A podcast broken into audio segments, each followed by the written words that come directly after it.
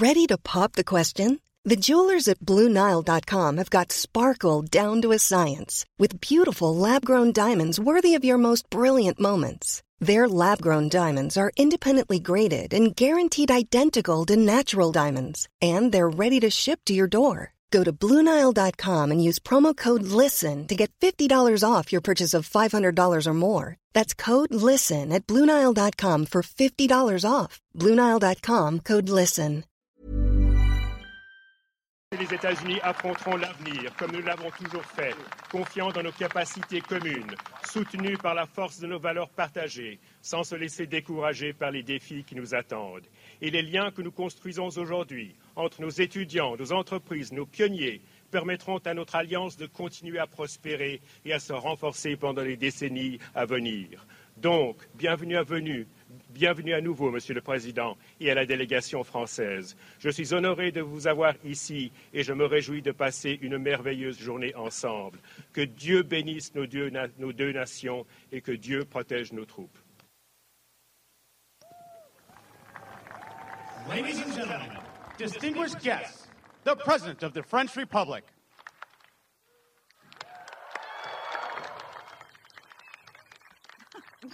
Il est trop content.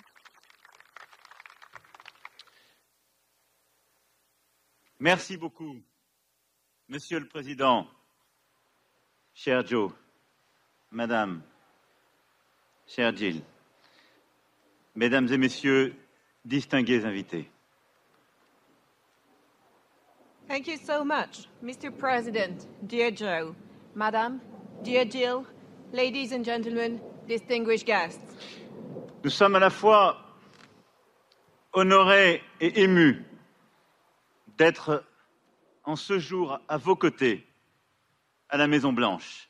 Honorés et émus, vous l'avez dit, Monsieur le Président, à l'instant, car nos deux nations sont sœurs dans leur combat pour la liberté. La France, dès les origines de l'indépendance américaine et de la construction de votre nation, les États-Unis, par le sang versé des tranchées de la Somme aux plages de Normandie. We are both honored and moved, Mr. President, to be here with you today at the White House. Honored, honored and moved, like you said, Mr. President, because our two nations are sisters in their fight for freedom. France, from the beginnings of American independence, the inception of your country, and the United States in the life sacrifice from the trenches of the Somme to the beaches of Normandy.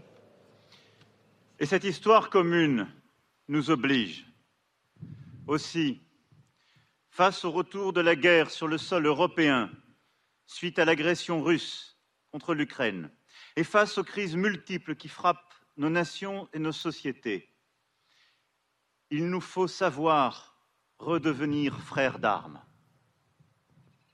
Accordingly, we bear a duty to this shared history. As war returns to the European soil following Russia's aggression against Ukraine, and in light of the multiple crises our nations and our societies face, we need to become brothers in arms once more. Cet esprit de fraternité doit nous permettre de bâtir un agenda d'ambition et d'espoir, car nos deux pays ont la même foi dans la liberté, dans les valeurs démocratiques, dans l'émancipation par l'éducation et le travail, dans le progrès par les sciences et le savoir.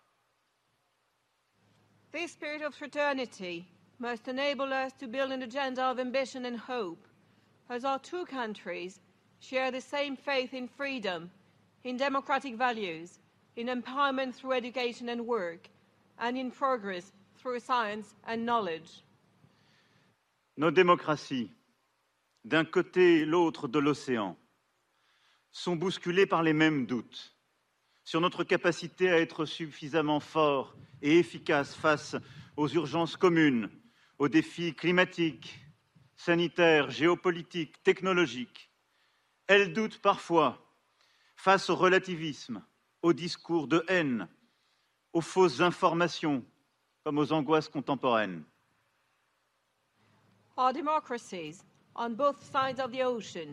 Are being shaken by the same doubts as to our ability to be sufficiently strong and effective when it comes to the challenges we share those of the climate, geopolitics, and technology. They're in doubt in the face of relativism, hate speech, false information, and today's fears. C'est la même détermination qui nous unit en ce jour et la même force d'âme. United today by the same determination and the same strength of mind.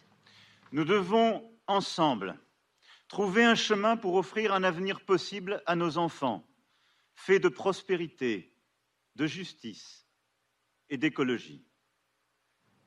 Together, we need to find a path to offer a possible future for our children, one of prosperity, justice, and ecology.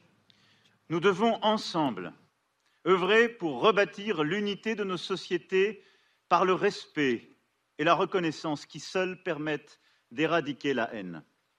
Together, we need to work to rebuild the unity of our societies through respect and recognition, the only means to eradicate hate.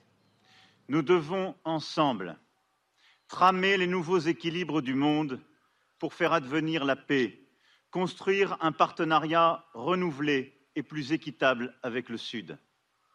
Together, we need to frame new world balances to bring peace and build a renewed, more equitable partnership with the global south.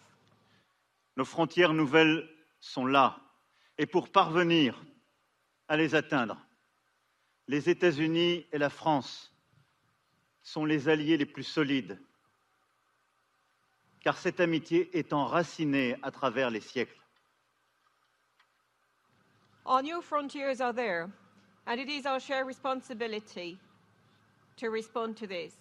And to that effect, the United States and France, the strongest allies, are there because our relationship is rooted in centuries.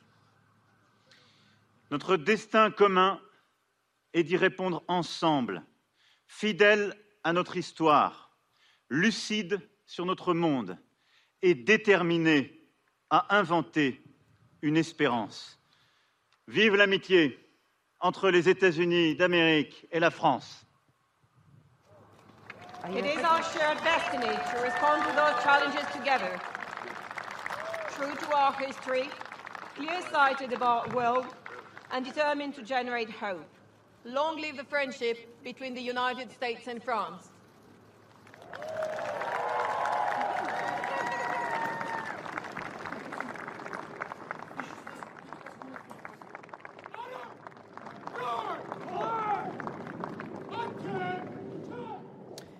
Quelques mots euh, en guise euh, de préambule à l'entretien qu'ils vont avoir euh, désormais tous les deux dans le Oval Room, le fameux bureau du président des États-Unis, avec le président de la République française. Et puis il y aura une conférence de presse conjointe, mais qui elle aura lieu dans une heure et demie à l'issue de cet entretien. Beaucoup de voilà de discours un peu convenu, mais c'est le protocole qui veut ça aussi. Euh, Il s'agit de rappeler à chaque fois les liens indéfectibles qui euh, unissent ces deux pays. Sauf qu'on va quand même un petit peu entrer, on va le dire en deux mots hein, pour, euh, pour aborder cette visite. On entre un peu dans le dur quand même de cette rencontre, Jean Messia, euh, dans le sens où euh, voilà, les États-Unis ont adopté une attitude très protectionniste, on l'a bien compris. Emmanuel Macron essaie un peu de casser cette dynamique. On ne sait pas s'il aura grand succès pour convaincre l'allié de, de toujours. Certains disent cette, cette visite, c'est un peu un jeu de dupes au fond. C'est un jeu de dupes parce qu'en fait, on s'aperçoit d'ailleurs depuis euh, la fin de la Seconde Guerre mondiale et même avant, encore plus, qu'il y a une permanence aux États-Unis qui est la protection de tout ce qui relève de l'intérêt national, qu'il soit d'ailleurs économique, euh, social, etc. Donc, euh, quelles que soient les couleurs politiques, il y a, comment dirais-je, une infrastructure politique protectionniste aux États-Unis. Et c'est pas un président démocrate qui nie ça. Euh, du côté d'Emmanuel Macron, les choses sont moins claires parce qu'Emmanuel Macron, on connaît un peu son logiciel idéologique, mondialiste, euh, libre-échangiste, euh, sans frontiériste. Et donc, effectivement, il y a là deux logiques, même s'ils ont la même couleur politique euh, sous le terme progressiste, il y a deux infrastructures idéologiques qui les portent qui ne sont pas les mêmes. D'un côté, vous avez un logiciel ouvert et l'autre, c'est le logiciel de l'intérêt supérieur des États-Unis. Et donc, évidemment, le dialogue va être un peu compliqué. Un petit mot euh, sur cette visite. Il a eu des- d'ailleurs des mots dans ce sens euh, pour tenter de convaincre l'allié américain. C'est le message qu'il a voulu faire passer à la communauté française euh, aux États-Unis, hein, à, nos expatriés. bon, ça c'était plus facile, il avait un public tout acquis. Oui. Ça serait une autre paire de manches aujourd'hui. Oui, absolument. Et il y a un autre aspect dans ce discours qui est le rappel historique de ce qui a pu et de ce qui peut lier, bien sûr, la France et les États-Unis. Et on évoquait tout à l'heure la guerre d'indépendance américaine. mais Joe Biden, évidemment, a, a rappelé avec insistance l'aide apportée par les États-Unis euh, au cours des deux guerres mondiales. Euh, et euh, je pense que, on peut l'entendre de son point de vue, l'accent en particulier est mis par lui sur la protection qu'ont pu exercer les États-Unis à notre égard, à notre bénéfice. et clairement, les États-Unis ont changé la donne. Et donc, il y a aussi un petit côté grand frère vis-à-vis du petit frère français. Euh, et on lui tapote un peu sur, euh, sur l'épaule. Et puis nous, le gendarme du monde, et c'est nous qui euh, décidons et savons. Un petit mot juste sur, voilà, sur l'image. Il a l'air, il a l'air ravi quand même de ce déplacement, Emmanuel Macron. Il cache pas sa oui, joie. Hein. tout à fait. Et moi, je pense qu'il faut se. De la forme. Je pense que, contrairement à ce qui vient d'être dit, je pense qu'il faut se féliciter de cette, de cette visite protocolaire très importante qui va durer, qui, dure quelques jours. Euh, c'est une, pour rappeler à la fois l'histoire de nos, de nos deux pays. C'est toujours important dans, dans le monde moderne de rappeler cette histoire-là. Euh, mais aussi euh, pour se rendre compte d'une chose qui me semble moins importante, c'est que évidemment le président Macron représente la France, mais en, mais en dehors de Macron, qui représente l'Europe? Que lui. Donc il est là pour représenter à la fois la France et l'Europe.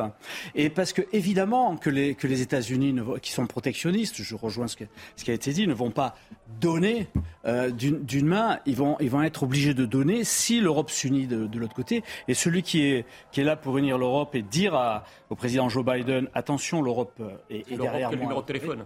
Et euh, c'est euh, sans, sans, contexte Emmanuel Macron. Avant de se quitter euh, euh sur cette image, les, les, voilà, ils étaient au balcon du, du, du, premier étage côté sud.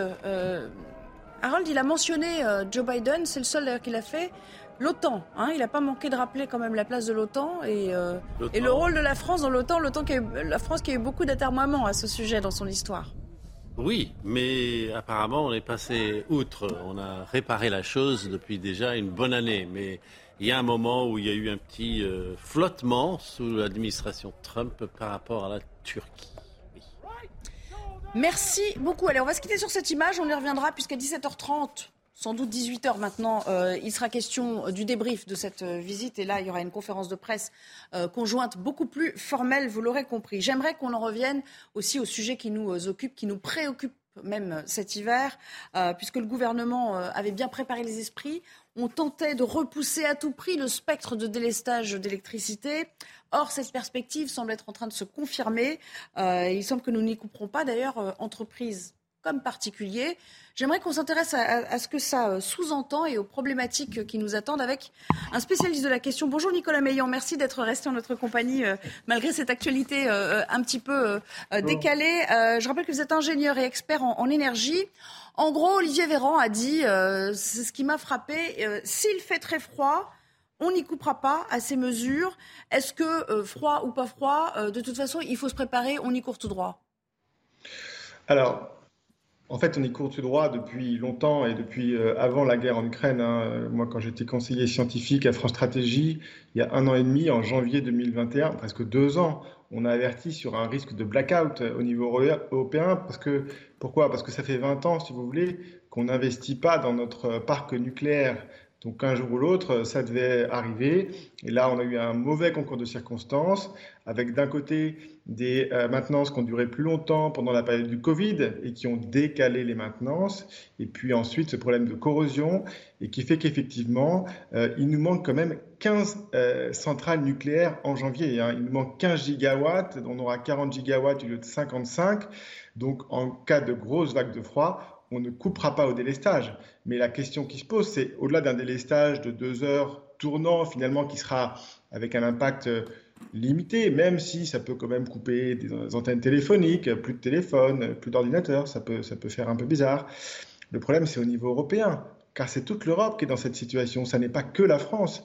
Moi, la question que je me pose, c'est est-ce qu'on aura un blackout au niveau européen Est-ce qu'on va perdre le contrôle? J'ai une petite question peut-être un peu candide, mais que beaucoup sans doute doivent se poser. Pourquoi on ne peut pas faire des réserves électriques comme on en fait avec le gaz? Et euh, c'est une question deux en un, si je puis dire. Euh, puisque vous parlez de l'Europe, il y avait un deal avec l'Allemagne a priori, échange gaz contre électricité. Ça n'a pas marché? Alors si, on, si ça marche, puisqu'on leur envoie du gaz, nos réservoirs de gaz sont pleins. donc, et c'est la bonne nouvelle, hein, il faut en donner de temps en temps, c'est que nos réservoirs de gaz sont pleins. Donc ça veut dire qu'on devrait pouvoir se chauffer jusqu'à la fin de l'hiver. Sauf que le problème, c'est que pour se chauffer avec du gaz, il faut l'électricité. Pas d'électricité, votre chaudière ne marche pas, donc vous ne vous chauffez pas. Euh, le problème de l'électricité, c'est que ça, ne se stocke pas. Mmh. Le gaz, ça se stocke, le pétrole, ça se stocke. Le gaz, euh, l'électricité, ça ne se stocke pas, ça se transporte très facilement. Et donc, euh, on est déjà en train d'importer de l'électricité en grande partie d'ailleurs fabriquée au charbon euh, avec l'Allemagne, et on va le droit avoir avec l'électricité aux, mêmes particules qui sont en train d'arriver chez nous en même temps, et on leur envoie du gaz. Mais l'électricité ne se stockant pas, on n'a pas cette... Et donc le problème va se poser aux heures de pointe, à 19h. Il faudra que les gens ne fassent pas la, cuisine à 19h, ne mettent pas en marche les machines à laver, ne chargent pas leur voiture électrique. on va devoir faire quelques efforts. Mais une fois de plus, le problème, c'est que ça n'est pas un, problème français, c'est un problème européen, et donc on rentre vraiment dans l'inconnu. Euh, et comme le disait, euh, comme le disait Elisabeth Borne, on s'en remet un peu au ciel. J'ai une dernière question euh, pratico-pratique. Le protocole tel qu'il est envisagé, est-il tenable? Est-ce que ça vous paraît bien organisé? Ou quand on dit on va couper deux heures par-ci, deux heures par-là avec des systèmes de roulement, au fond, c'est la partie un petit peu, euh, comment dire, minimisante de la chose et on devra s'attendre à des, contraintes, à des consignes plus dures encore? honnêtement, si ce protocole fonctionne et qu'on arrive à tenir le réseau euh, en cas d'une grande vague de froid, hein, on part de 5 degrés sous les normales saisonnières, je pense que ce sera, l'impact sera assez limité. Le problème, c'est si on perd le contrôle du réseau électrique. C'est des choses qui arrivent. Et là, c'est plus un délestage, c'est un blackout. C'est déjà arrivé plusieurs fois en Europe. Vous avez des réactions en chaîne et vous pouvez éteindre très rapidement un pays, deux pays, trois pays. Ça, ça me fait beaucoup plus peur que finalement ce délestage qui sera juste un, peu un aveu d'impuissance parce que où, quels sont les pays qui délestent au niveau de l'électricité? Ben, En fait, ce sont les pays du tiers-monde. Ce sont l'Inde, le Pakistan, le Bangladesh, le Sri Lanka. Et de se dire effectivement que la France est tombée au niveau de ces pays-là, c'est un petit peu inquiétant. Merci beaucoup en tout cas d'avoir répondu euh, à nos questions. Je crois qu'on y voit un petit peu plus clair sur ce qui nous attend. Nicolas Meillan, expert euh, ingénieur euh, en, énergie, merci encore d'avoir pris de, votre temps. On va s'interrompre quelques secondes et puis on en reparle ensemble parce qu'on n'a pas fini évidemment d'aborder cette question. On entendra d'ailleurs Olivier Véran avec ses mises en garde sur notamment la météo de cet hiver. À tout à l'heure. 90 minutes info, ravi d'être de retour avec vous. Le débat, on le reprend juste après le JT de Mickaël Dorian. Bonjour Mickaël. Bonjour Nelly, bonjour à tous. Emmanuel Macron en visite d'État aux États-Unis. Il vient d'arriver à la Maison-Blanche. Il a été accueilli avec son épouse par le couple Biden. Joe Biden, qui s'est d'ailleurs exprimé, il a notamment évoqué le conflit en Ukraine en pointant du doigt le président russe. Écoutez. As allies in NATO, le temps aux côtés de l'Union européenne du G7 et de partenaires du monde entier, la France et les États-Unis font face à l'ambition de conquête de Vladimir Poutine et à la guerre brutale de la Russie contre l'Ukraine, qui a une nouvelle fois fracassé la paix sur le continent européen. Shattered peace on the continent of Europe. France and the United States are once again defending the democratic values. La France et les États-Unis défendent les valeurs démocratiques et les droits universels de la personne, qui sont au cœur de nos deux nations. La source de notre force est un engagement commun pour la liberté et la justice pour tous. Bonne nouvelle pour les indépendants, le gouvernement va baisser les charges sociales pour les travailleurs indépendants. L'annonce a été faite ce matin par le ministre chargé des comptes publics, Gabriel Attal. C'était chez nos confrères d'RTL. La brocante et le troc, nouveau remède anti-crise. Cette tendance semble en tous les cas séduire de plus en plus. Des particuliers tentent de négocier pour vendre des objets directement à des brocanteurs pour gagner plus d'argent. Nous sommes allés sur la plus grande foire à la brocante de France qui se tient actuellement à Bordeaux. Reportage d'Antoine Estève et Jérôme Rampenou. Dans les allées de la brocante bordelaise, les chineurs se transforment parfois en vendeurs. Un meuble, une horloge, un tableau ancien et parfois une simple fourchette en argent des objets qui peuvent rapporter gros. Là, on a une fourchette qui doit faire 60 à 80 grammes. C'est quelque chose qui, au poids, vaut une quarantaine d'euros, voilà, au grand maximum. Nous demandons l'expertise de ce plat du 19e, signé d'un grand atelier de Moselle. Déjà, ce qui va compter, c'est la marque, ce qui est marqué dessous le plat, souvent les trois quarts du temps. Il est joli, il n'a pas d'égreniure, rien du tout, il est propre. On va à peu près estimer une quarantaine d'euros. C'est la crise actuelle qui pousse de plus en plus de ménages à faire le tri à la maison pour tenter de gagner un peu d'argent. Vendre à des gens qui s'intéressent, pourquoi pas, oui. Un bureau de ma grand-mère qui, dont je ne me sers pas, ou de la vaisselle. Au lieu que ça reste à la maison, si on peut donner une seconde vie aux objets, pourquoi pas? Pour les brocanteurs, ce marché parallèle est une bonne source de revenus. Ils sont experts en estimation des objets anciens. Le bonheur de notre métier, c'est la chasse au trésor. Hein. Donc, euh, si on va le chasser, c'est bien. Si on nous l'amène, c'est encore mieux. Voilà. Mais euh, oui, après, ça peut être parfois des surprises, des choses un peu atypiques. Après, il y a beaucoup de choses classiques. Mais bon, le classique fonctionne bien. La brocante et les vides-greniers peuvent être de bons remèdes anti-crise. Ici, tous les professionnels affirment payer sur le champ, en liquide ou par chèque, pour des transactions réalisées directement avec les particuliers. Et puis dans le reste de l'actualité, des cabinets de médecins généralistes fermés. Aujourd'hui, ils réclament le passage du tarif de la consultation de 25 à 50 euros. La moyenne européenne est de 45 euros. On voit ça avec notre spécialiste éco, Eric de Riedmaten.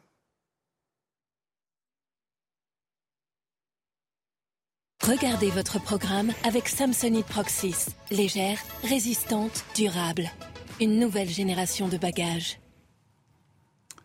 Effectivement, les généralistes qui sont en grève aujourd'hui estiment ne pas gagner suffisamment. Ils veulent euh, que leurs honoraires passent de 25 à 50 euros. Et vous l'avez dit, hein, la moyenne Europe, c'est 45, 46 euh, euros. Euh, si on regarde par rapport aux Allemands, ben, les Allemands, ils sont payés 40 euros quand ils sont médecins généralistes. En fait, le médecin français gagne 50% de moins que son homologue allemand. Il est même à la huitième position, hein, si vous regardez les palmarès de l'OCDE.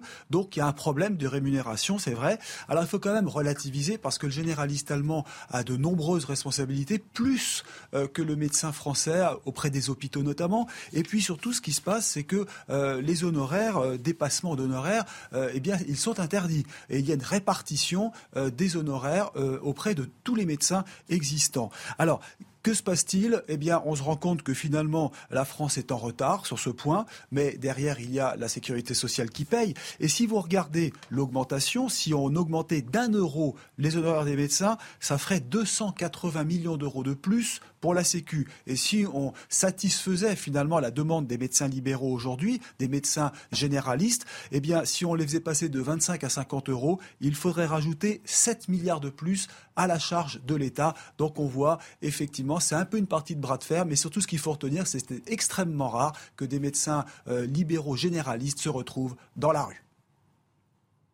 C'était votre programme avec Samsonite Proxys. Légère, résistante, durable une nouvelle génération de bagages de retour en plateau avec nos invités et justement illustration de ces problèmes rencontrés par les médecins euh, libéraux avec euh, une invitée qui nous attend dans le, cortège parisien puisque vous savez ils manifestent euh, aujourd'hui leur mécontentement mais la mobilisation s'étend aussi jusqu'à demain. Bonjour docteur Armel Friedman, merci d'être avec nous. Alors vous vous êtes généraliste, vous officiez du côté de Rouen à Innoville, une localité proche de, Rouen.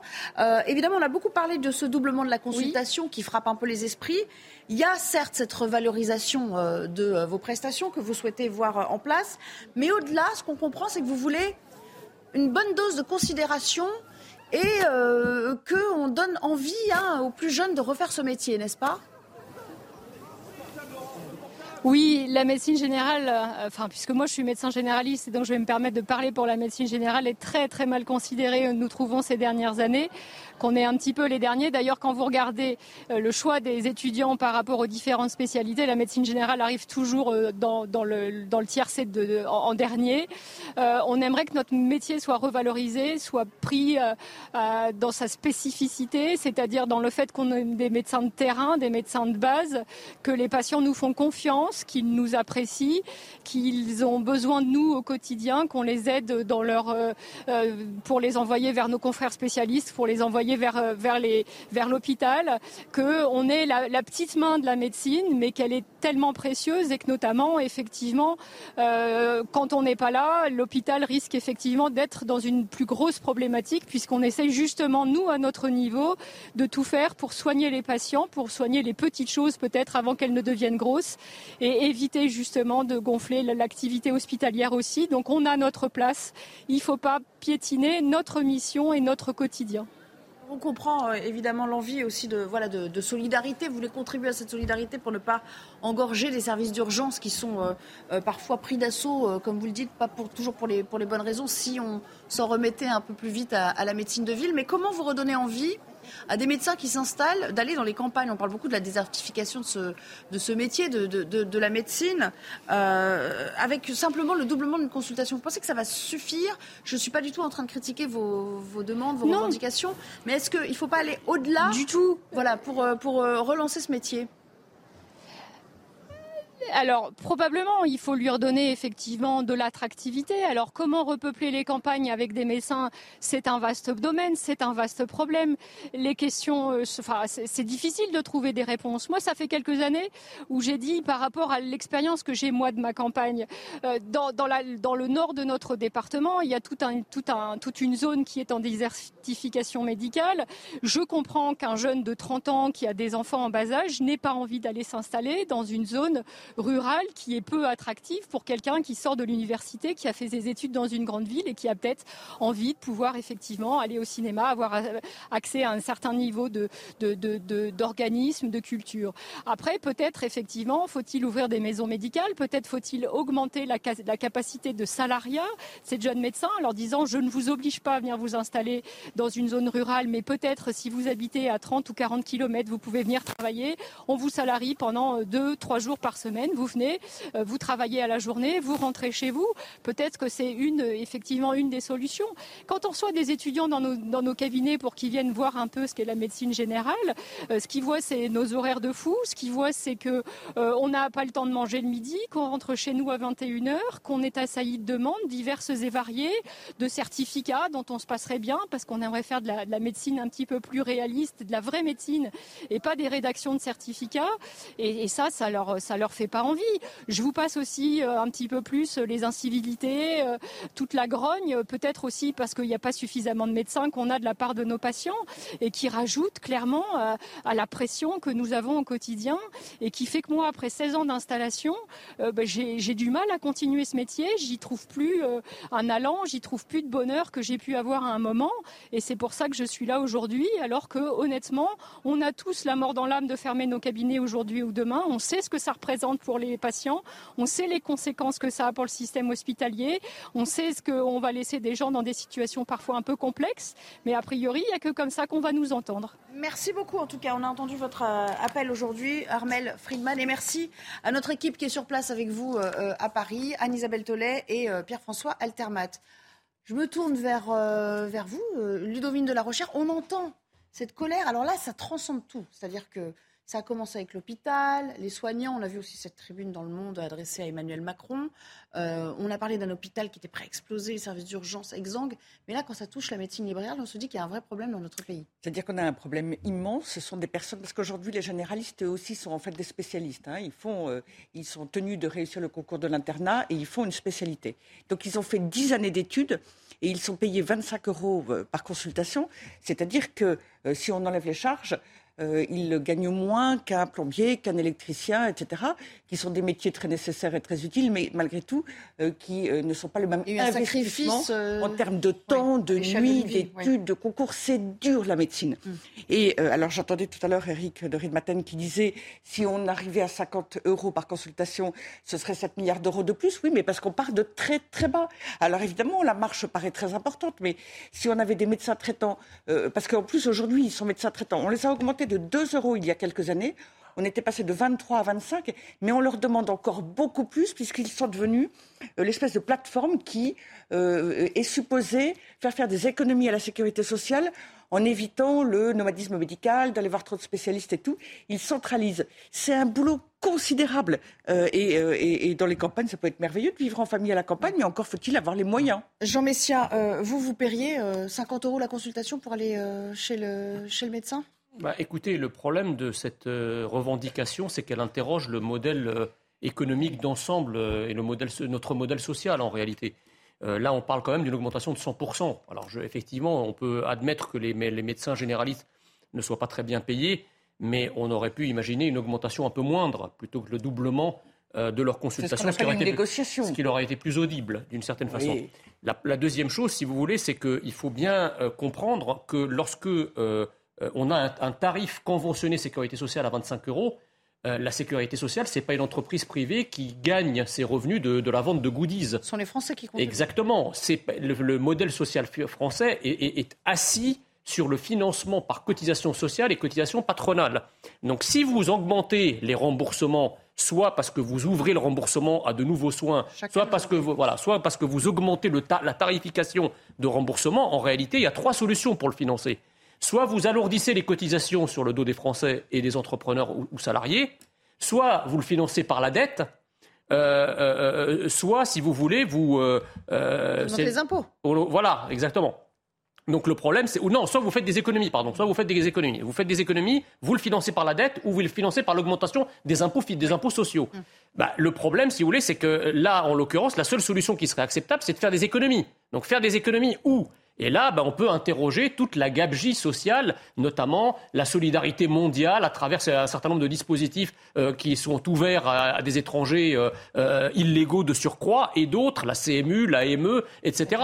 Mais le problème, si vous voulez, donc dernière chose, c'est que si vous augmentez les médecins libéraux, c'est une augmentation en cascade du reste les autres aussi vont demander. Bah, bien sûr. C'est-à-dire, vous pouvez. sinon, il y a des effets de seuil qui sont intolérables. Alors, cette demande n'est pas incongrue. Hein, ils l'expliquent euh, bien et puis on les comprend hein, de leur point de vue. Mais euh, voilà, euh, ce qu'il faut comprendre aussi, c'est que ça va relancer l'effort de, la, l'effort collectif. Quoi. Il va falloir que chacun contribue aussi à cet effort demandé. Mais si demain vous augmentez effectivement la cotisation, le, paiement et vous le multipliez par deux, euh, est-ce que d'un seul coup, d'un seul, on aura, on aura réglé le problème? J'ai bien écouté ce qu'a ce dit euh, cette, cette, femme médecin. Euh, j'écoute bien ce que dit mon médecin aussi, parce que j'en discute beaucoup quand, quand, je vais chez lui aussi de ça. le fond du problème, il n'est pas que là. C'est pas qu'une histoire d'argent. Si ça avait été une histoire d'argent, il aurait été réglé. Je vous rappelle ce que on a, on a fait un plan santé d'un milliard cinq. On a enchaîné sur un, un, Ségur de la santé à 19 milliards. Euh, dans ce pays, chaque fois qu'on a un problème, on, on veut recruter et, mettre de l'argent et on ne règle pas le problème. La, la, problématique pour les, pour les médecins et en particulier les médecins généralistes qui ont, je le rappelle, augmenté depuis 2020 de 14 000 médecins, c'est la, problématique, c'est un temps médical qui, baisse de plus en plus. Pourquoi? Parce que les médecins ont envie aussi de profiter de leur vie. Donc on a, on a une, problème, une problématique de ce point de vue-là, c'est donner du sens à leur action, c'est ce que disait la dame. Absolument. Alors j'aimerais qu'on va changer de thème parce qu'on court un petit peu après la machine. Hein, enfin, il faut restructurer tout le système médical et les généralistes en sont des piliers. Et si on veut améliorer le fonctionnement des hôpitaux et de l'ensemble du dispositif, c'est d'abord sur les piliers que sont les généralistes qu'il faut s'appuyer d'accord. Je ne vous ai pas fait réagir sur euh, euh, les délestages à venir. A priori, on y court euh, tout droit. J'aimerais qu'on écoute ce que disait notamment Olivier Véran à ce sujet, puis je vous soumettrai ça à votre analyse. Dans la situation où on, on aurait un hiver particulièrement froid, donc particulièrement coûteux en énergie, compte tenu des difficultés sur les centrales nucléaires, vous savez, euh, avec un certain nombre de réacteurs qui sont à l'arrêt, il pourrait y avoir des situations de tension sur la ligne électrique et que comme il était exclu qu'on prenne le risque d'un blackout, dans ce cas-là, on prépare euh, au niveau gouvernemental, avec les agences d'État, avec les opérateurs, avec les préfets, les entreprises, les Français, tous les scénarios pour faire face à toutes les situations. On se prépare au risque et c'est normal. Euh, il faut que dans, dans ces situations tendues, bah, on fasse en sorte que euh, les Français soient le moins pénalisés possible. Et c'est ce qu'on fait. Et on travaille d'arrache-pied jour et nuit pour que cette situation de tension sur le système électrique soit la moins pénalisante possible pour l'économie française d'une part et pour les Français. Alors, vous vous y plierez de bonne grâce et vous trouvez que, au fond, euh, il n'y avait pas d'autre solution? Dans les, dans les circonstances actuelles, puisqu'on sait qu'on n'a pas fait de réserve avec notre partenaire nucléaire Euh, D'abord, euh, c'est une succession d'erreurs liées à la pression des écolos, des écolos, enfin des faux écolos, parce qu'en fait, ils connaissent rien euh, à l'environnement et ils préfèrent, comme en Allemagne, les centrales à charbon avec leurs particules fines plutôt que le nucléaire, qui ne pollue pas, euh, qui pose des problématiques de long terme, c'est vrai, mais qui sont tout à fait gérables. Et en vérité, ils sont absolument contradictoires et nous le payons très cher, parce que nos politiques ont cédé la pression. Donc, on n'a pas entretenu les centrales, parce qu'on n'avait pas le, pro- le projet de continuer à déployer, et on est venu, alors qu'on était exportateur, on en est venu aujourd'hui euh, à potentiellement en manquer. Euh, c'est dire les erreurs incroyables qui ont été faites. Euh, et puis, vous savez, même chez les politiques et même au niveau national, et on l'a vu avec le Covid, il y a des espèces de modes. hein. Il y a un dirigeant qui fait ça, le voisin va faire à peu près la même chose, et l'autre voisin encore, parce que si on le fait à côté, c'est peut-être qu'il faut le faire. Mais l'autre chose, pardon, juste un instant, c'est que nos modes de vie euh, ont considérablement changé. Et donc aujourd'hui, nous avons une dépendance à l'égard de l'électricité qui n'est plus seulement euh, le chauffage et l'eau chaude, mais qui est aussi tout le dispositif de communication et de travail. Donc effectivement, aujourd'hui, c'est très grave. Jean Messia, euh, ce résultat ou ce manque de stratégie ou de volonté euh, de l'exécutif, finalement aujourd'hui, ce sont les Français qui vont devoir le pallier?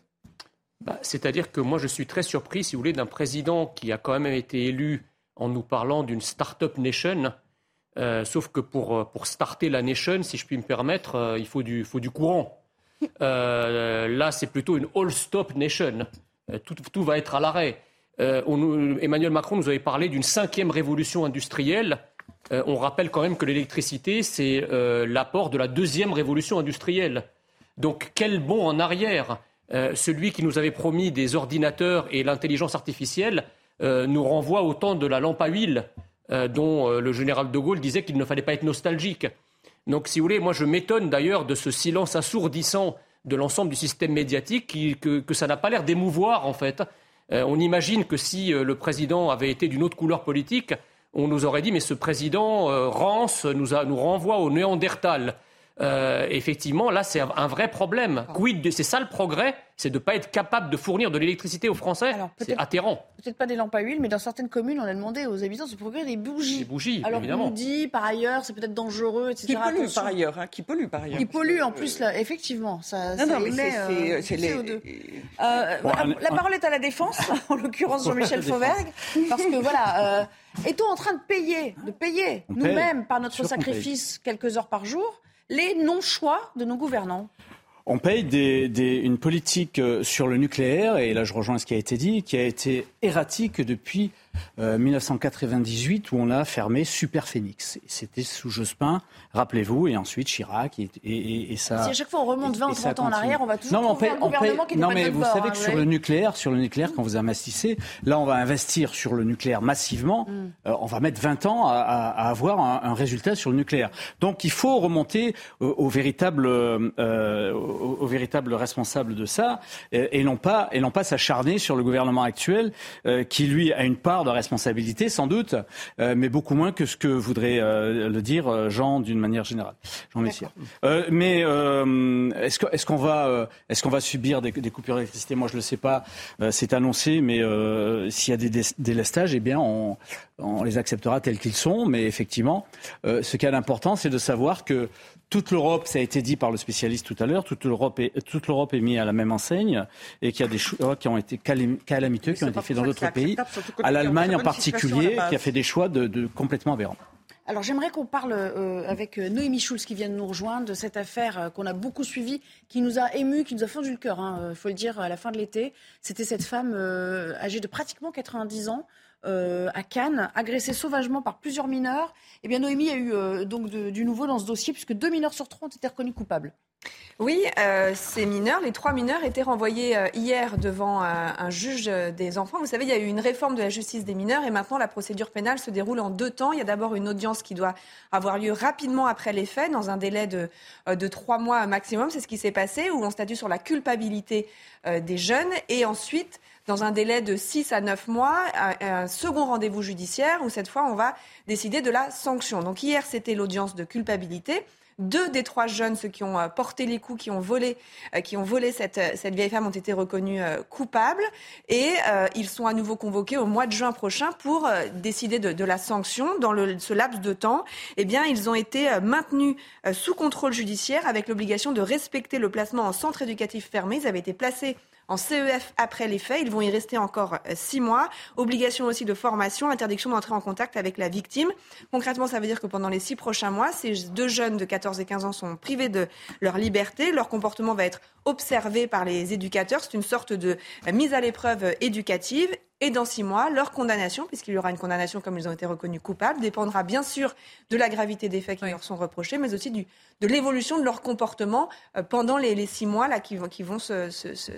Il semble que les, les, sanctions encourues soient assez lourdes, assez sévères en fait. Hein euh, oui, parce que les, ces, ces, jeunes sont renvoyés pour euh, vol euh, aggravé, vol avec euh, violence. Donc qu'est-ce qu'ils risquent en fait concrètement? Alors je, je, euh, précisément, il me semble que c'est 7 ans de prison, mais ça c'est pour, hein? ça c'est les, pour les, les, pour les majeurs, donc il y a ouais. l'excuse de, de, minorité, et je ne sais pas exactement quelles, quelles étaient les, les, circonstances aggravantes, donc je, je vous dirais peut-être une, une, bêtise.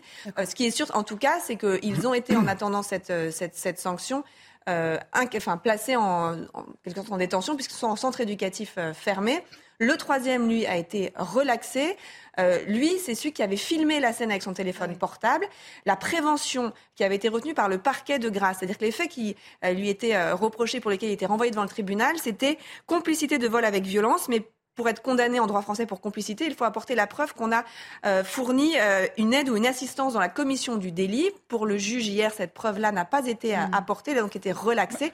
Mais je suis en mesure de vous dire que, euh, et c'est le parquet de grâce qui vient de me le confirmer, euh, qu'il y a un appel de cette décision et que donc ce jeune-là sera à nouveau renvoyé devant la, la cour d'appel et qu'il devra s'expliquer à nouveau de ses aggravante. La circonstance aggravante, c'est peut-être la bande organisée, non? Ça n'a pas été retenu, ça?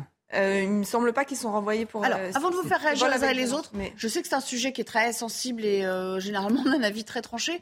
Un mot, euh, plutôt une réaction de l'avocat de cette dame qui, âgée de 89 ans, qui déplore en fait le manque de remords, le manque de regrets de ces individus pas ressenti de la sincérité véritable, une prise de conscience véritable, ça on l'a pas ressenti. Et, et c'était désolant, vraiment. C'est ce que peut-être, euh, parce que l'indemnisation c'est une chose importante, mais pas le plus important.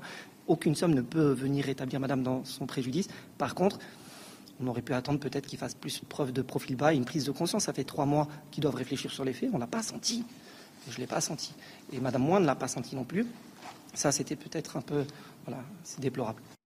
Jean Messia, comme le dit l'avocat, ils ont eu trois mois quand même hein, pour réfléchir à leur acte. Bon, je veux bien qu'on à cet âge-là, on ne soit pas totalement fini, mais quand même, euh, oui, mentalement, euh, tout à fait. Alors c'est quelque chose, non leur, leur, réaction est, est, est, très surprenante, mais on se souvient qu'il y a aussi un écosystème familial, puisque rappelez-vous, euh, la famille de ces jeunes avait été sur le plateau de, de Cyril Hanouna à TPMP et euh, ils avaient euh, pas minimisé, mais ils avaient cherché à concilier. Je crois que dans un premier temps, ils avaient même essayé de, de, de, de dédommager euh, la famille de la personne âgée pour pas qu'il porte plainte. Enfin voilà. Et si vous voulez, il y a quand même un esprit euh, qui est quand même assez surprenant de la part de parents. Enfin, je, dire, euh, je connais beaucoup de parents, l'écrasante majorité des parents.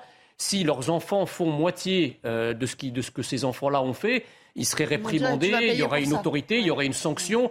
Or là, on a vraiment l'impression que ce qui est grave, c'est pas tellement qu'ils aient euh, agressé euh, une vieille dame dans les circonstances que, que l'on a vues, c'est plutôt qu'ils euh, soient sanctionnés qu'ils évitent la sanction. Oui. Et donc ça en dit long, si vous voulez, sur l'état d'esprit euh, d'une proportion non négligeable euh, des parents, du rôle de l'autorité parentale qui s'effrite. Euh, et donc, bah, si l'autorité parentale n'est plus là, bah, il faut que la justice fasse son travail et que, et, et que la justice fasse passer l'envie à ces jeunes, eh bien, tout simplement de recommencer. Mais tout ce qui concerne la prévention, les caresses dans le sens du poil, mais oui, mon chéri, tu vas voir, il n'y a pas de difficulté, ils sont jeunes, on leur trouve toutes les excuses du monde. C'est pas ça qui va leur, Alors, les arrêter dans leur, dans, dans leur processus. De Noémie Point très rapide sur euh, l'objectif notamment de cette réforme des mineurs avec cette justice en deux temps, c'était aussi de faire en sorte que les parents du mineur soient plus associés, informés euh, de ce, de, de, des faits, convoqués notamment à toutes les audiences. Et si les parents ne se présentent pas, notamment à l'audience qui avait lieu hier, eh bien ils encourent une amende ah, ou une, un stage de responsabilité parentale. C'était notamment un des volets de, de, Vous en parlez, de cette nouvelle loi. C'est un aspect très, très intéressant. Ludovic de la Rochère, hein. en guise de conclusion sur cette affaire, ah. ils seront observés, elle l'a dit, hein, pendant six mois. Donc euh, peut-être qu'ils feront un amende honorable, qu'ils vont émettre des regrets à ce moment-là. Ça va, ça va compter sans doute aussi pour la suite. C'est-à-dire que ce qui est très impressionnant, c'est l'absence d'empathie. C'est-à-dire que mmh. sans prendre de manière aussi violente à une vieille dame pour lui voler trois francs six sous, les vieilles dames, elles ne transportent pas plein d'argent sur elles. Euh, et donc il y a une espèce d'indifférence euh, d'absence d'empathie. Et, et c'est cela qui est le plus frappant. Et quand j'entends l'avocat qui dit qu'ils n'ont, plusieurs mois après, toujours pas exprimé de regret, euh, là, on a un vrai travail à faire parce qu'on voit que cette absence d'empathie est à l'origine de pas mal d'affaires très violentes. Par ailleurs, celui ah qui a été relaxé, euh, il y a quand même non-assistance à personne en danger. C'est-à-dire que lui, il s'amuse à filmer pour ses copains au lieu d'intervenir et d'essayer. Allez, il n'a pas pu parler, Jean-Michel Fauvert. on doit vraiment rendre l'antenne. Je suis désolé, Jean-Michel, vite. Écoutez, pour une fois, je suis assez content de, de, de ce qui se passe avec la justice. Euh, c'est une loi qu'on a votée euh, auparavant. La culpabilité a été, a été euh, décidée. Ils sont en centre fermé, éducatif fermé, ce qui est déjà une bonne chose. On verra ensuite hein, ce, que, ce, que, la peine va nous donner. Et il y a un appel sur celui qui est, qui est dehors. Donc moi je, moi, je suis assez satisfait de ça pour l'instant. On verra dans trois mois. D'accord. Bah, rendez-vous à ce moment-là. Et merci beaucoup Noémie Schulz pour euh, toutes les précisions apportées. On se quitte momentanément et puis on reviendra pour euh, euh, parler d'un autre conflit qui démarre demain à la SNCF. Il faudrait vous attendre un week-end très très noir sur le rail. Et c'est pas fini puisqu'on nous prédit un mois de décembre particulièrement difficile. On vous en parle. C'est une grève des, des, contrôleurs. On verra aussi la réponse des usagers tout à l'heure. de retour pour la toute dernière partie de notre émission. Avant de reprendre le débat avec mes invités, le point sur l'info en compagnie d'Adrien Spiteri. Face à la crise migratoire, la France va affréter deux navires supplémentaires dans la Manche. Ils effectueront des opérations de sauvetage sur cette route maritime. Plus de 40 000 migrants sont arrivés au Royaume-Uni cette année après l'avoir emprunté. La Première ministre Elisabeth Borne souhaite ainsi renforcer le dispositif. Nouvelle lettre piégée en Espagne. Souvenez-vous, un courrier a explosé mercredi à l'ambassade d'Ukraine à Madrid. Une lettre piégée aux caractéristiques similaires aurait été envoyée la semaine dernière au Premier ministre Pedro Sanchez. Des révélations faites ce jeudi par le ministère de l'Intérieur dans un communiqué. Et puis c'est une première mondiale. La Française Stéphanie Frappard sera la première femme à arbitrer un match de la Coupe du Monde masculine. Ce sera ce soir à 20h pour la rencontre Allemagne-Costa Rica. Stéphanie Frappard fait partie des trois femmes retenues parmi les 36 arbitres de ce mondial.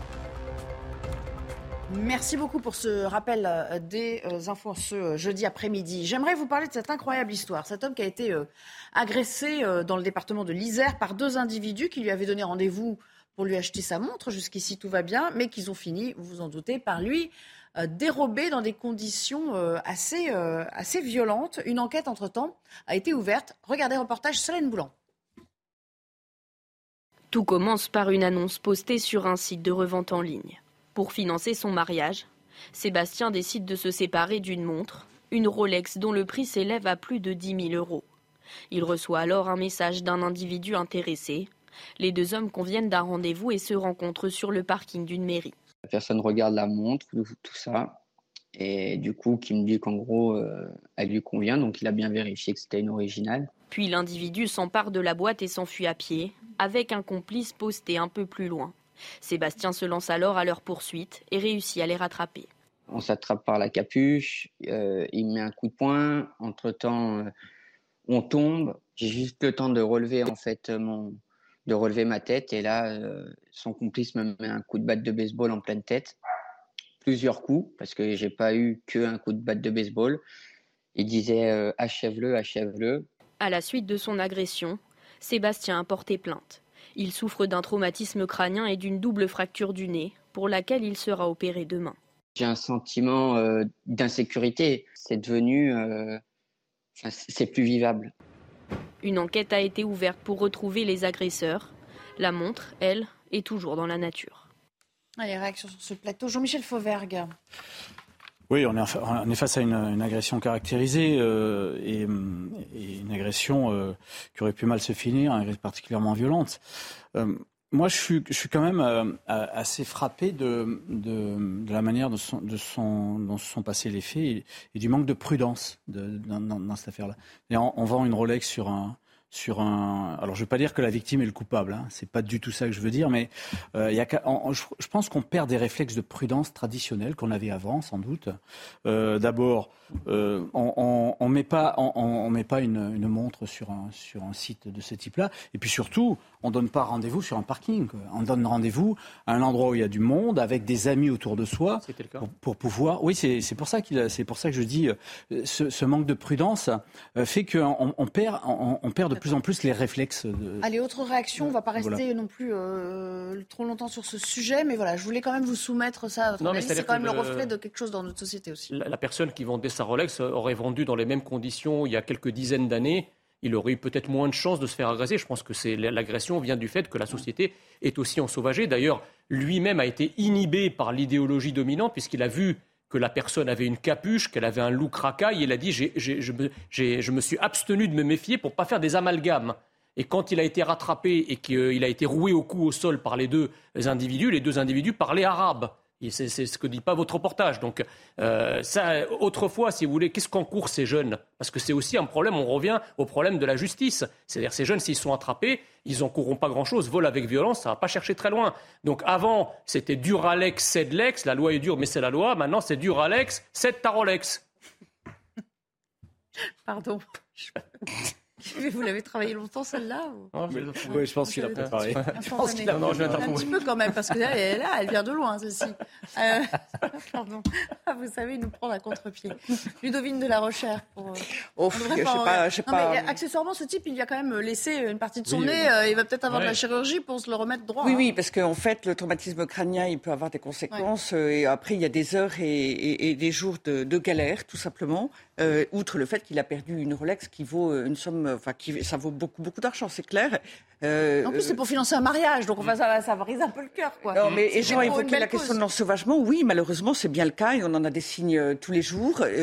et, et, donc, la prudence, c'est vrai, malheureusement, petit à petit, on finit par s'approprier, acquérir des réflexes de prudence qu'on a connus à d'autres époques, hein, où on se faisait détrousser. C'est un mot qu'on employait il y a bien longtemps. Et là, on régresse, on repart en arrière et tout ça se, développe malheureusement. Alors, on ne pouvait pas finir cette émission sans évoquer bien sûr ce mouvement très fort des euh, contrôleurs SNCF qui démarre demain, qui va durer tout le week-end, mais vous allez le voir, ça n'est pas encore fini puisqu'il y a déjà des préavis qui ont été déposés pour, euh, notez bien les dates, du 23 au 26 décembre et du 30 décembre au 2 janvier. Solène Boulan, Jules Bédot pour le reportage. Avec 4 trains sur 10 en circulation, le week-end sera perturbé sur les lignes de la SNCF en raison d'un mouvement de grève des contrôleurs. Parmi les lignes les plus impactées, le TGV Atlantique avec seulement un train sur quatre et un train sur quatre également sur le Ouigo. Ils nous emmerdent. Voilà, c'est euh, des revendications, toujours des revendications. On veut du pognon, on veut du pognon. Il n'y en a plus du pognon. Déjà, le contexte, il n'est pas spécialement marrant. Euh, je pense que si chacun mettait un petit peu de sien, peut-être que le contexte serait un petit peu moins difficile. On devait prendre le train pour entrer euh, demain. Mais on ne peut pas, donc on va se débrouiller entre collègues pour entrer en voiture. Un second préavis de grève a été annoncé, d'abord du 23 au 26 décembre, puis du 30 au 2 janvier. Je vais partir avant. Il faut prévoir le coup. C'est embêtant pour beaucoup de gens, mais il faut aussi comprendre les gens qui le font parce qu'ils n'ont peut-être pas tout à fait le choix. Les négociations annuelles obligatoires doivent s'engager le 7 décembre prochain entre la direction et les syndicats. Elles seront décisives concernant l'organisation des fêtes de fin d'année. Alors, l'avis aussi d'un syndicaliste, euh, Fabien Villedieu est délégué syndicat, euh, euh, syndical de Sudrail, et il évoque ce ras-le-bol des contrôleurs. C'était sur notre antenne. C'est des contrôleurs qui sont venus nous voir, qui nous ont pris par le callback et qui nous ont dit maintenant va falloir bouger. On n'en peut plus. Alors soit les gens les entendent. Hmm. Alors oui, oui, c'est la galère. Vous pouvez pas prendre votre train, c'est la galère. Hmm. Mais derrière tout ça, un train, ça fonctionne parce qu'il y a des cheminots et des contrôleurs qui mmh. bossent. Mmh. Et eux, ils n'en peuvent plus. Ces trains, sans les gens qui travaillent, il n'y a pas de train. Il n'y a pas de train sans les gens qui travaillent. Les trains, ils ne sont pas automatiques en France. En tout cas. Donc il faut écouter cette colère. Bonjour Michel Kidor, vous êtes avec nous via Skype, président de la Fédération nationale des associations d'usagers des, euh, des transports. Euh, le ras-le-bol des contrôleurs, mais est-ce qu'on parle aussi du ras-le-bol des usagers?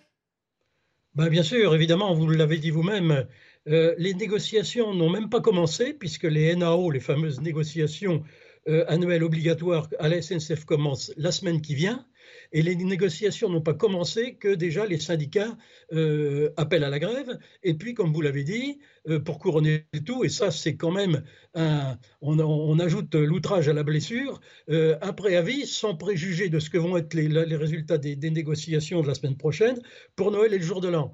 Donc non, là, c'est toujours pareil. On, prend, et je, le dis à chaque fois, j'ai l'impression de me répéter, mais on prend les voyageurs, les usagers, pour euh, une masse de manœuvres qui va, euh, mais qui, mais qui n'a aucun rôle dans le, dans le, dans le, conflit. Nous, on, voit ce qui se passe, on entend, les revendications sont peut-être fondées. Enfin, Monsieur Vidieu, que je viens d'entendre, à part dire que les gens sont en colère, il n'a pas dit pourquoi. Mais euh, Michel, Michel tout cela, alors effectivement, on, comprend de, leur point de vue les contrôleurs, mais alors après, on le demande de l'empathie, de la compréhension de la part des usagers qui eux-mêmes corrigez-moi si je me trompe, s'apprêtent à payer des tarifs qui vont augmenter encore à la SNCF de l'ordre de 5% au minimum. Donc là, on commence à se dire, bon, on nous demande de la solidarité, de la compréhension, mais déjà, on nous sucre les trains et en plus, on nous augmente les tarifs. J'imagine que ça commence à faire beaucoup. Ben, ça fait beaucoup. Alors c'est un mouvement qui affecte en plus les, grandes lignes, hein, pas, les, trains régionaux. Mais les grandes lignes, ce sont les TGV qui sont un, moyen de transport puissant euh, et qui donc correspondent à un besoin fort de la population. Ça affecte aussi les trains euh, d'équilibre du territoire, les fameux trains intercités, qui eux sont un service public. Donc là-dedans, c'est non seulement le voyageur qui souffre, mais c'est le contribuable qui paye. Donc on est quand même dans un conflit euh, absolument injustifié, tant dans ces, dans ces explications qu'on comprend comprends pas. Moi, j'ai entendu qu'ils voulaient des augmentations de salaire. J'ai aussi entendu qu'ils voulaient être assimilés, euh, avoir le même statut que les conducteurs de train. Et on a des, des négociations qui commencent la semaine prochaine. Et nous, là-dedans, on va, je ne peux pas dire qu'on va regarder passer les trains puisqu'ils vont rester à quai, mais on est là, euh, gros gens comme devant, avec en plus des, des, emplois du temps perturbés. Bien sûr, euh, ça, ça, touche le vendredi et le lundi, donc euh, les retours de week-end ou les éventuels RTT vont aussi en pâtir. Donc non, là, on est dans un traitement du voyageur qui, en plus, je, pense que la, la mesure est pleine, mais alors en plus, on nous annonce d'emblée des, mouvements pour Noël et le jour de l'an. Alors là, là, là, ça va plus. Je veux dire, on, nous, on peut comprendre qu'il y a des revendications, encore faut-il qu'on qu'on comprenne ce qu'elles sont. Et puis, euh, mais maintenant, euh, arrêtons euh, de, de, de, pénaliser le voyageur dans des conflits où il n'a pas, Merci. de, rôle, de rôle à jouer. Merci beaucoup. Eh ben, j'ai envie de vous donner rendez-vous le 26 décembre. Hein si, si, on est parti comme ça, merci. Merci beaucoup en tout cas d'avoir répondu à nos questions. Alors chaque année, c'est la même chose. Le mois de décembre, j'ai l'impression qu'il n'y a pas une année qui échappe à la règle, Jean Messia. Oui, d'ailleurs, euh, le, président Macron qui disait qu'il allait, sans préavis de grève, il hein. allait emmerder les non-vaccinés jusqu'au bout. Enfin, il y a une catégorie, en l'occurrence, pour reprendre euh, la sémantique présidentielle, il y a une catégorie qui emmerde les Français chaque année. Euh, c'est bien certains agents de la SNCF, toujours les mêmes d'ailleurs, qui, sous des prétextes corporatistes, cherchent à toujours à tirer profit d'une situation pour tirer une couverture déjà très large pour, pour ce qui les concerne, encore à eux. Donc là, on n'est plus, si vous voulez, dans le mouvement social des, années 30 qui, demandait une amélioration conséquente à la fois du traitement et du travail qui, aurait, euh, qui ferait tache d'huile sur le reste de la société. On est dans une véritable instrumentalisation du droit de grève à des fins corporatistes et en prenant effectivement les Français en otage, qui plus est à une époque de l'année où, il y a quand même un grand chassé-croisé, où les gens vont voir leur famille, etc. Non, je trouve que c'est très choquant.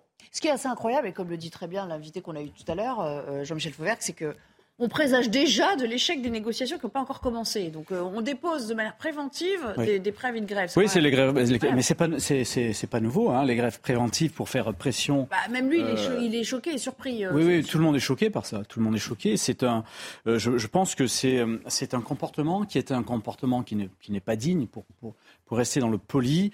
Euh, et on a en fait des, espèces de, de, potentats qui se sont. On parle beaucoup des, politiques qui font pas leur job, etc. Mais vous avez dans notre société des, lignes de fracture qui sont dues à des corps intermédiaires, à des potentats qui ont pris, qui ont, pris euh, euh, possession d'un outil qui est nécessaire aux Français et qui vont en, en user et en abuser pour, pour leur bien-être personnel. Et d'une manière générale, il faut le rappeler, comme à la CGT dans les raffineries, les, les, grèves qu'on a vues récemment, ce sont des gens qui sont nantis.